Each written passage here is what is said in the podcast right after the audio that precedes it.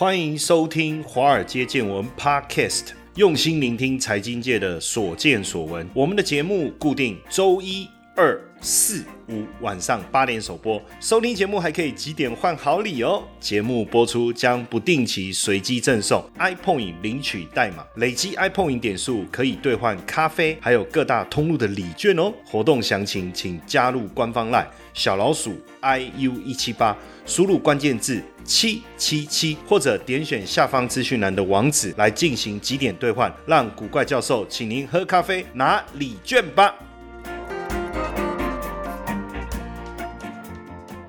好，各位同学，大家好，大家晚安。今天来跟大家聊一聊，我不知道你有没有在关注所谓的这个加密货币哈，或者什么狗狗币啦、柴犬币等等。那今天呢，我们想跟大家来聊一下这个柴犬币。为什么要再聊柴犬币呢？因为呢，我最近也在思考一件事情，除了买乐透以外啊，还有什么东西啊，有可能一夕致富哈？因为这个已经有传言，有人买了柴犬币，只花八千块美金。其实八千块美金，呃，你说也蛮多的耶，要二十几万。好，没关系，我们就看表面的数字，因为它的八千块变十五亿。那如果你觉得美金太多买不起，台币总可以吧？所以，我我也在思考哈，就是我们今天的内容，我也在想，我们能不能探寻到下一个有可能八千变十五亿的，看有没有什么加密货币。当然，这个要先来。呃，聊一下最近马斯克啊，他在 Twitter 推文呢，他是美国人对吧？哈，英文肯定好哈。可是不知道为什么最近他他在 Twitter 啊发了一个文哈，这个是我大家以前念书的时候都有学过的哈。煮豆燃豆萁啊，豆在釜中泣，本是同根生。下一句是什么？没错。相煎何太急哈，呃，如果你背不出来，可能要回去 好好的再研习一下。这个是曹植的七步诗嘛，对不对？这七步诗在讲什么？讲这个兄弟相残的一个悲哀嘛。可是怎么马斯克突然引用了这一首诗？他引用这首诗的目的是什么？他的中文有这么好哦？Whatever，不管，大家就在想说，开始去想，诶，他每次发文好像都有一些比喻嘛。人家首富诶，开什么玩笑？这个身价逼近三千亿美金啊！随便发一个文，当然也要好好的关注一下。那很多人就幽默的说，因为他没有解释他为什么要发这个了哈。因为其实他每次发什么文，他哪有在跟你解释的？这个就是一种含义嘛，一种意境嘛，一种你自己要去发喽，然后去了解他在想什么的一个推文嘛。那当然，这个网友在想说，哎，未来是不是有什么曹植币，还是有豆子币哈？当然有人就直接点名了，其实这个斗鸡呀，就是 Doge。D O G E 啊，就是狗狗币啊，哦，那为什么呢？因为最近呢，兄弟相残啊，会不会就指的就是狗狗币跟柴犬币的兄弟相残啊？因为今年以来啊。柴犬币最多涨了四倍哈，但是狗狗币却最多跌了三分之二哈，是不是在讨论这件事情？其实，在我们这个华尔街见闻的 podcast 的第两百三十集，大家也可以去搜寻一下，你可以直接在 Mr. Box 它的搜寻功能里面啊，你只要找狗狗币哈，就可以找到我们这一集的节目。其实我当时这一集里面呢，我们也深入的探讨了狗狗币，然后也跟大家分享这个跟比特币有什么不同。所以如如果大家对这个加密货币真的不是那么熟悉的话，可以去听一下这一集，应该会很有帮助。那基本上呢，当时狗狗币其实也是应该说今年四月哈，马斯克呢在推特分享了这个西班牙艺术家的一幅画哈，叫费。月之犬哦，Dog barking at the moon 哦，那他又搭配了一句推文叫 Dog 在月亮上吠叫哈，他不是写 D O G 哈，他是写 D O G E，因为在二零一九年的时候，马斯克有讲过，他说狗狗币可能是他最爱的加密货币哦，而且去年底在马斯克的助攻之下，确实狗狗币大幅度的上涨哈，甚至有一个三十三岁的网友在二月的时候投资了二十五万美元的狗狗币，那也。在在马斯克发文前，那因为他贴文发出这个这个不久哈，这个狗狗币涨了两倍嘛，所以也让我刚才讲这位网友资产两个月就飙了好几倍哈，飙了好几倍。那这个网友其实当时他他其实也在回想这件事情哈，因为他在买这个狗狗币的时候，哎，二十五万美金很多哎，对不对？这个七八百万台币啊，那他的亲友都都极力反对，为什么？因为大家都觉得他疯了，你买个几千块算了，对不对？你怎么会花这么多？多钱呢？基本上，他等于是把他人生会不会资产都压注在狗狗币上面？大家都说这就是一个迷因币啊，迟早会崩盘啊！你怎么会做这件事情？不过真的哈，我不知道后来暴涨以后他有没有这个出掉，但是这个过程确实哈，我们看到这种加密货币的一个威力。可是从另外一个角度来看，大家其实也在想这件事情。对年轻人来讲，因为我刚才讲这是一个三十几岁的年轻的网友，对一个年轻人来讲哦，或许生活的压力哦，房价持续的上涨，如何稳定的赚钱存钱，然后要能够超越上一代成就这件事情，可能带来越来越大的一个压力。所以会不会加密货币就是他们挑战体制的一个管道？那？当然，这个也还有一个英国年轻人，也确实投资了加密货币四年的时间，让本金翻了十倍。那狗狗币当然，呃，我们之前也有聊过，其实它就是一个怎么讲，就是一个梗图嘛。然后加上一个软体工程师，哎，也支持他，后来真的就创造出了狗狗币哈。那当然，很多的加密货币啊，其实过去也很多的这种庞氏骗局哈，就是说利用大家对加密货币的无知，不应该说不能讲无知啦，就是说对加密货币不是那么了解，然后又创造了很复杂的一个概念念哦。那大家又觉得说追比特币太慢了，太贵了，所以就有很多这种骗局产生哦。所以当时这个狗狗币的创办人，这个杰森 Palmer 哈，他就认为说，要让狗狗币成为真正的交易工具，而不是一个投机的金融商品。但是狗狗币在这一个马斯克的推波助澜之下，其实还是成为投机跟炒作的对象了哈。所以有趣的事情，我跟各位讲哦，这一个狗狗币的这一个创办人，就是我我刚才讲。任职在刀比的这个 Jackson Palmer，还有另外他帮助他把这个 g o g o 币这个创造出来的工程师啊，Billy Marcus 啊，其实他们两个已经卖光了手中的 g o g o 币，也也在二零一五年就退出了加密货币的领域。但是呢，这个 g o g o 币并没有因为这样子而消退哦，反而在这个炒作热潮之下哈，光今年的上半年就整体来讲哈，从开始到现在这样成长了五十倍以上哈，五十倍以上。不过因为联总会当也有点名啊，说啊这是个骗局哈，这样当然也导致了它的价格大跌。但我觉得加密货币就是这样哈，就是呃很多的这种变化哈。但为什么我要来讨论哦？其实刚才讲到，因为我们的标题叫获利原子弹哈。但是我我在看这几个故事啊，坦白讲，因为毕竟不是发生在我身边哦，我们透过这个资料的收集哦，看到了几个例子哈。但是我要先先声明哦，这几个例子很奇怪，看起来主角的背景是都不。一一样哦，然后获利的金额也不一样，但是奇怪都是投入八千美金，所以我要先讲，我们也都是透过资料的整理哈，但没有办法真正的去求证它的一个真实性。但是从柴犬币价格的一个上涨，确实有这样的一个可能哦。我先举一个例子哦，这是一对住在纽约的这个兄弟哦，他们是从事这个婚礼摄影哦。那因为呢，当时他们在二月底的时候开始购入这个。柴犬币哈，那一开始的时候呢，当然就自己买哈，兄弟俩自己投。后来呢，父亲啊、家人啊，反正兄家人啊、兄弟姐妹也跟着投入了哈。那总共投了多少？就全家人，然后总共投了八千美金。那二月买到了四月的暴涨，其实已经飙到一百万美金了。那现在要多少？那就可以就要再算，因为不知道后来他们还有没有持续持有。那这个是很惊人的哈。然后呢，这个有一个英国的超市的这个经理，也是投了这个几千块美金。去买了这个柴犬币，然后呢，听说已经退休了，退休。哎，那因为这个是美国的商业杂志财新有报道哈，就 Fortune 这个杂志有报道哈，有报道，那就说当时他也是投资了八千 美金，不知道为什么都是投资八千美金，可能刚好就是可以买个八千亿美哈，这八千美金是买八千亿美没有错哈。那因为飙涨哈，他的卖卖掉是套现了五十万美金哦，但是呃手上还还是有一百万美金的加密货币哦。啊，那当然，这个就是新一代的投资人哦。从呃很简单的一个投资，因为加密货币的牛市，然后莫名其妙成为百万富翁、亿万富翁。其实，在二零一七年的时候，呃，那时候比特币暴涨，其实我身边有几个真实的故事。那时候，我我其实也也在回想，那那个时候到底这个发生的过程，我们到底错过了什么？因为二零一七年那时候我去香港参加一个国际金融研讨会，我都印象。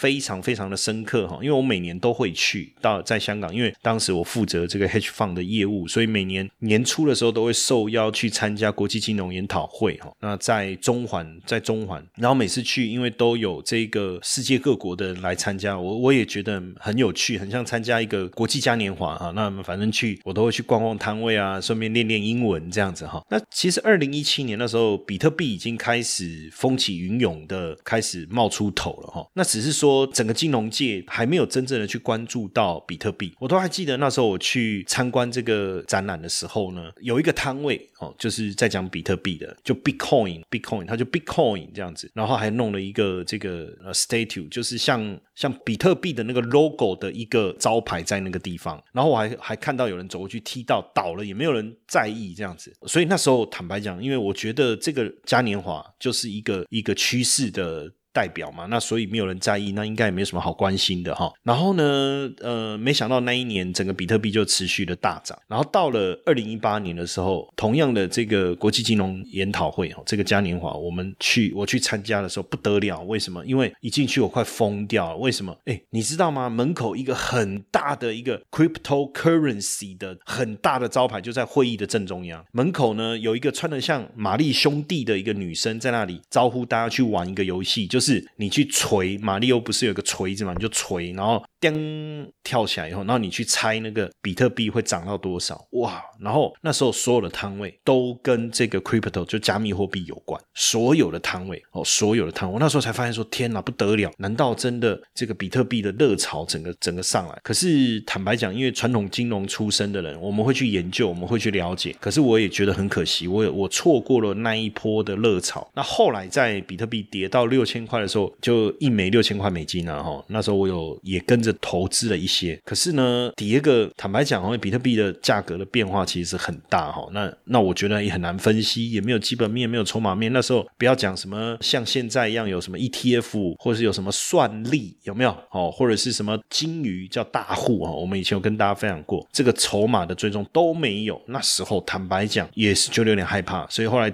我还停损，我记得六千嘛，然后我还跟。撑了一下哈，撑了一下，跌到四千多，后来觉得真的不行了。本来想要长期持有哈，算，然后把它停损哦，就就出场。结果后来跌到三千多的时候，我心里还想说，哇，还好有停损，不然这下资产整个腰斩一半哦。但没想到后来就一路暴涨啊，到你看这这个，哎，我在想说，如果真的长期持有 hold 着，不要这么小心眼，对不对？小鼻子小眼睛，那就十倍耶。你时常听到财富自由这四个字，却不知道实际上该如何达成吗？每天上下班规律作息，是不是已经觉得疲惫不堪了呢？常说投资理财很重要，但是该从哪里开始入门呢？比特币投资，相信大家都有听过，但是却不知道该从何开始。因此呢，我们开设了一门比特币新手变行家，听名字就知道你是新手，也适合上课。除了有完整的基础策略课程两百分钟，还有一百分钟的实战直播，每个月可以让大家在线上和老师一同练习。另外，古怪教授还额外提供学员免费申请十 USDT 的奖学金。这么完善的课程，你？还在等什么？课程原价六千六，现在五折优惠，只要三千三！立刻加入官方 LINE 小老鼠 iu 一七八，输入关键字 BTC，取得课程优惠资讯，还送你免费的比特币教学懒人包。当然，因为那时候其实身边有很多，在我那时候在香港有一个投行的朋友，他投入了非常多的精力在研究这一个这个加密货币。那时候他确实也跟他身边的朋友跟跟我们大家在分享他对加密货币的看法，他对比特币的想法。可是因为那时候比特币已经上来，所以我们也觉得还真的可以投吗？哦，结果他投了非常多钱，那也赚了好几千万美金了哈，美金。那他就就离职了哈，就他就说他要退休了，他受不了这种金融圈这么高的压力。其实那时候非。非常的羡慕，可是也没有用啊，因为你不敢投资啊，有什么好羡慕的呢？假设机会重来一次，你愿意做吗？所以我觉得后来所谓的民营币哈，不论是狗狗币也好，柴犬币也好，哎，开始又浮出头。坦白讲哈，哎，我有时候在想哦，你不敢投的人还是不敢投了，哈，不投的人还是不投。所以有时候为什么我们要特别设定这样的主题跟大家聊一聊？一来我们可以好好的把资料整理一下、整合一下，跟大家分享；二来我们自己也想思考一下这个长。期未来加密货币的一个发展，尤其是在这个元宇宙哦，最近这个元宇宙议题实在太热门了，对不对？我们之前有跟大家聊过啊，会不会就是在元宇宙这个未来虚实整合的这种概念的情况下，整个加密货币风起云涌的就这样上来了呢？会不会呢？然后它就成为虚实整合当中一个非常重要的媒介跟工具。当然，我们就持续来聊一聊哈。那这么多的例子哈，就是说这个还有一个这个也是说去年八月买的哈，奇怪又是八千美金，也是买柴犬币哈，结果这一批飙到五十七亿美金，反正我那个我也不晓得这个到底几哪给，但是会不会就从价格去推算啊？可是怎么那么刚好，每一个都是八千八千八千八千？但是确实哈，就是说，当然你会说，那它它涨了，它它要卖掉啊？因为你要知道哈，在这个这个目前在币圈就虚拟钱包每个每天是五万美金的额度了哈，所以这么多钱，如果真的全部要把它领完，也要花三百多年，所以会会不会看得到吃不到？但是数字的变化却是事实。柴犬币是在。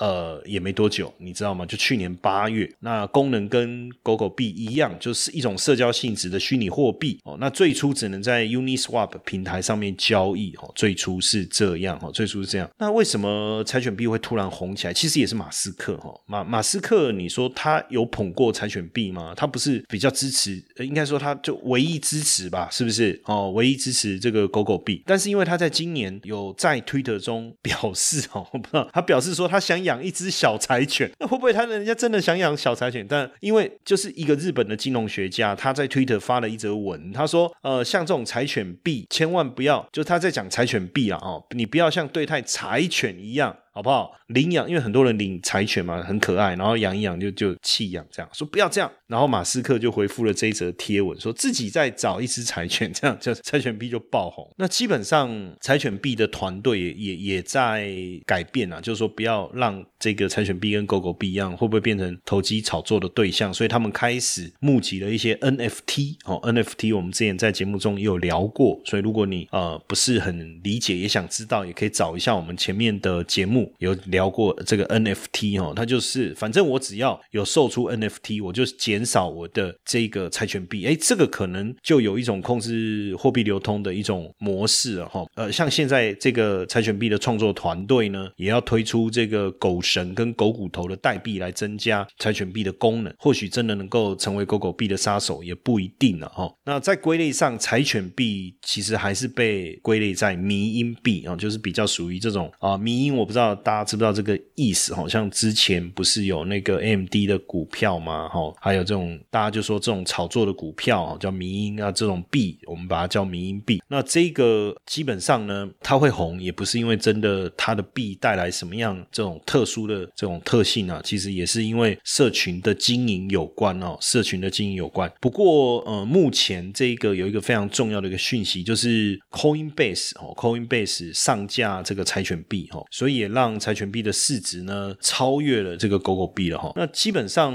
我我觉得有有几个蛮有蛮有趣的一个过程啊，因为呃柴犬币暴涨以后啊，大家就开始关注到。这一位是以太坊的创办人哈，以太坊的创办人他就发现说，到时候五月的时候，他有很多的动作，比如说他向印度的新冠肺炎基金会呢发送了五百颗以太币，五十兆颗的柴犬币，那当时大概价值是十亿美金，他怎么这么有钱，有这么多币哈？然后呢，也捐赠了四十九兆颗的秋田犬币哈，也是属于这个犬币系列哈。然后呢，跟这个一个基金会呢捐赠了四百三十。二兆颗的这个 Dogecoin 哦的这个也是一个加密货币哈，那当时的价值是二点七亿美金哦，其实捐赠的非常多，对不对？那实际上为什么会这样哦？就是因为很多创创这些币的这个。创作者哈，他们就是把币诞生的时候呢，这个团队呢，为了证明他们发展这个币的中立性哦，就把这个一部分的币呢捐给这个以太坊的创办人。那后来这个以太坊的创办人也也讲哦，他说不要再捐了，好不好？不要每次就是你们发明一个币就要捐给我。可是这个人很有趣哦，其实他把这些币都留着，他会变得很有钱，对不对？他一点都不在乎哈，反正他就是把这些币呢，就就捐出去，捐出去，捐出去哈。这个也算是币圈一个很，就是币圈的人，你会发现他们真的有这种很独特的这种个性哈。那现在的这个呃加密货币这么热，对不对？实际上你就要注意哦，有很真真假假，因为比特币、狗狗币，刚才讲以太币哦，什么柴犬币。那因为呢这段时间呢，韩剧的鱿鱼游戏很热，对不对？所以就有了一个鱿鱼币。那这样听起来也很很合理嘛，因为鱿鱼游戏就有鱿鱼币嘛哈。但是呢，这个呃鱿鱼币呢，不知道为什么突然之间呢？呃，客户呢就没有办法卖出，就在这个平台上面交易平台上没有办法卖出这个代币，没办法兑换哈。那当然这就是一种非常恶意的行为。简单讲，又是又是一个刚才讲的这个这个，就是我们讲割韭菜也好啊。那然后你要讲就是说这种创币人就是诈骗捐款、绕跑还是怎么样哈？那基本上呢，在。所以确实哈，这种还是要去注意哈，还是要去注意这种莫名其妙的币，然后没有一个，可这种就是一种这种。在币圈呢，难免会遇到的哈。但是呃，最近呢，有一个比较特别的币哦，我们也来讨论一下哈。当然不代表就是说这个币是真的值得投资，可是我觉得可以研究研究了哈。叫 Flow 币哈，F L O W Flow 币哈。那这个 Flow 币呢，最主要是因为它的背后的团队包含了三大唱片公司华纳音乐哦，台湾的创投 AppWorks 哦，还有包括 NBA 还有 UFC 这些知名的企业也都有。跟这一个 Flow B 背后的团队来合作，就这个团队的投资人，我刚才讲，包括三大唱片公司、NBA 等等哈。那因为呢，Flow 目前应该算是币圈当中。真的能够创造 NFT 这个商机的区块链产品之一了，因为和 Flow 合作的企业就是我们刚才讲的 NBA 嘛，UFC，UFC 我不知道大家知不知道，就是那个终极格斗、终极格斗冠军赛这个，还有 NFL 美式足球联盟，还有西班牙足球甲级联赛。那游戏公司呢，就是刺客教条的开发商 Unisoft 也有跟他合作哦，还包括这个像三星啊、华纳音乐，也就是因为这样子，就是说。呃，未来这个，比如说，你可以透过 Flow 代币来买这个，比如说 NBA 发行的 NFT 的这种球员卡。等于说，未来这个部分可能会产生另外一个跟这个 NBA 合作的一种价值产生了哈。那因为现在 Flow 上面有有两个受欢迎的项目，一个是 NBA 的这个 Top Shot，Top Shot 就是顶尖射手，可不可以这样翻译哈？那等于是一种数位版哦，数位版的球员卡。那这个 NBA Top Shot 呢，也也吸引了 Michael Jordan 的投资啊，还有杜兰啊，哈，Durant 哈，Durant，Kevin Durant 的投资哈。所以呢，所以呢，有没有机会哈？那如果呃你对这个议题有兴趣，其实 Flow 呢，它目前使用的钱包应该是叫 Block Two 哦，Block Two 哦，就 Blockchain 那个 B L O C 啊，然后 T O，它目前的这个 Flow 的市占率是高达九十五趴，也是官方认可的 Flow 钱包哈，所以有兴趣大家可以呃自己再上网去查一下，因为这个 Block Two 这个钱包未来的发展，一个就是跨链，另外一个就是 N F T 的。展示功能哈，NFT 的展示功能，也就是说，如果未来你用 Flow 买了这个呃 NBA 的 Top Shot 的就这个球员卡哦，你可以展示炫耀呵呵，不会变成只是真的一个收藏，所以蛮有趣的。我觉得会不会这是一个机会？我自己在思考这件事情啊。不过有时候假设投资的钱不多，反正看看是不是产生一个一个一个，不要讲一夕致富嘛，对不对？哈，就是反正就参与一个。未来世界发展的一个机会，哈，这个可以研究看看。那刚才讲的从狗狗币到柴犬币，哈，叫这种迷因币呢，未来的热潮会不会越来越旺？哈，其实过去有一些莱茵。民营币啊，其实没有持续很久，那就到最后其实也就消失了哈。那当然，我觉得因为二零一七年那时候大家还是比较关注，就是在比特币为主。当然，很多的所谓的代币发行，首次代币发行叫 ICO，出现了很多的这一类的币，后来消失了哈。那你说民营币是不是都一定会成功？因为到了二零二零年，说真的，挤进前一百名的民营币，狗狗币算是唯一一个，狗狗币会是唯一一个，也没有人想过说要把这个放进自己的投资组。组合当然也因为马斯克对狗狗币的兴趣推文啊，然后把它推上来。那所以民币这么泛滥哦，到底最后能能不能成功哦？我我觉得当然持续的观察，因为第一个民币当然就狗狗币，再来就柴犬币哦，那现在还有一个萨摩耶币，萨摩耶币这个也是民币。第三个串起来的哈，不过呃，未来哈，基本上加密货币当然就会产生这个几个不同的这个过程了。第一个当然，比如说你像狗狗币这种民营币，哈，民营币涨势非常强，这是一个区块，哈，一个区块，因为你很难分析它的走势，你也很难预测它的未来。那第二个当然还是比较属于被视为这个数位黄金的比特币，就是至少它是在加密货币当中。最早发起发起，然后算是大家视为，你也可以讲就是整个加密货币的重心了哈。那这个部分你可以把它当做一个叫数位黄金。那另外一块就是我讲是加密货币三分天下了，一个就是我刚才讲民营币。哦，你可以拼拼看，涨幅可能不是不是所谓的百分之十二十这种，你直接用倍数来看好了，对不对？那另外一个就是刚才讲比特币这种，就是现在如果你讲比特币，都会被币圈说啊，你这老 Coco 哎，对不对哈？但另外一个就是以太币的生态系统，因为以太币的呃生态系统其实是相当相当的完善，那或许这个。呃，未来大家还是会持续的去维系或者使用这个以太币的生态系统哦，所以我们可以用这这这三个来来去做一个怎么讲，做一个切割啊，或是分类。但如果真的你想要像我刚才讲的说获利原子弹哦，这种爆发力，那我觉得民营币有机会，但是也有可能变成哑弹，就是连爆都爆不了。那当然，另外一个就是说，我觉得比特币要去投资，确实好像已经过时了。但你就往以太币的生态系统来看，那基本上大家也了解一下了哈。民营币里面最热的当然就是狗狗币，过去一开始的时候涨势也是最猛的哈，就是一直到马斯克哦把这个狗狗币的币价拱起来，让它挤进了加密货币市值的前十大哈。那再来就是狗狗币的杀手柴犬币哈，算是在现在柴犬币的市值已经超过狗狗币了哈。那刚才就特别讲到嘛，因为这个柴犬币是有它自己的生态系。哦，而且他会邀请 NFT 的艺术家来参与，所以只要有售出、有卖出一件 NFT 的艺术品，他们就会销毁五十亿枚的柴犬币。哦，让柴犬币呢不要产生通货膨胀，它只要产生通货紧缩，货币的价值就会越来越高。哦，那另外还有日本的第一支加密货币叫梦娜，哦，梦娜蒙奈啊，哈，他们是翻中文翻蒙奈。那这个这个创办人也是跟中本聪一样很神秘啊，哈，好像很神秘。然后这个是在在某些日本的人气社群啊，也可以来买东西或购买一些东西。然后再来，其实还蛮多的民营币的哈，一个一个冒出来，那就。去了解了解吧哈，但是我觉得刚才我讲的那个 Flow 币啊，倒是蛮有趣的哈。如果有大家听完以后啊，有兴趣啊，也不妨去研究一下。我觉得千万不要小看我刚才讲加密货币这一块，加密货币三分天下，民营币、比特币，再来就是以太坊的这个生态系哈，这三个部分，也许我们也可以花点时间去研究。未来当然有机会哦，我我们也多跟大家讨讨论讨论，看我们能不能也在这中间呢挖到一些宝藏。不要说买八千万。不要说买八千美金然后，八千万我写工厂，怎么可能那么多钱？不要讲八千美金啊，我们就八千块台币就好，对不对？不知道哪哪天你也不要就是钱砸在一个币嘛。如果八千能够变变变变变一百万。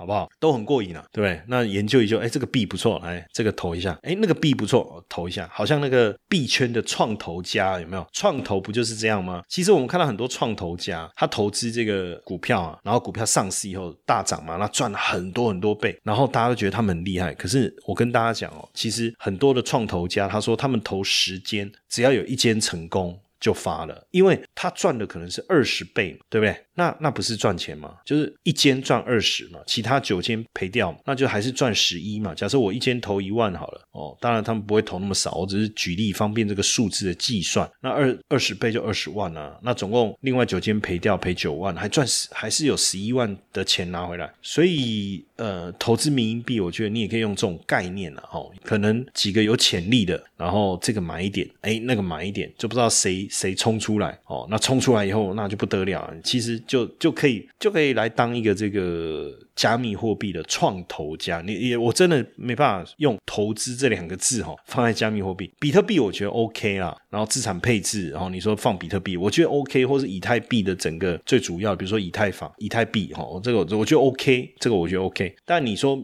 呃民营币的话，我可能没有办法用投资的角度去思考。你讲用投机，我可能觉得说这个可能比较贴近啊，或者是说你就是一个有一个创投的眼光哦来做开发。其实很多的币它。也会做所谓的我们讲 ICO 嘛，ICO 就是说我我发行一个币，然后你们要不要来认？那你们来认，你就拿了这些币走。那未来就看这个币呢，在平台上面能不能上架，能不能交流。所以像我刚才讲猜拳币上了 Coinbase，大家知道 Coinbase 吗？就是在美国有挂牌。的这个加密货币交易所，它有它的股票可以做交易的。然后这个 K C Wood 哦，这个女股神 K C Wood 也有投资这个 Coinbase，我们之前有跟大家特别讲过。所以其实如果你对呃，加密货币还是一个比较传统的思维，就是说你你在投资的时候，你想要投资，你是一个比较传统的思维，你不确定到底加密货币呃是不是可以投资，或是你也你你也不确定你敢不敢投资。那这个时候呢，或许呃像 Coinbase Coinbase 的这个股票呢，你就可以来关注哈。那 Coinbase 在纳斯达克挂牌的股票代号是 C O I N 哦，C O I N Coinbase 中文翻。比特币基地哈是美国加密货币交易所，那成立在二零一二年，当然目前是美国交易量最大的加密货币的交易所，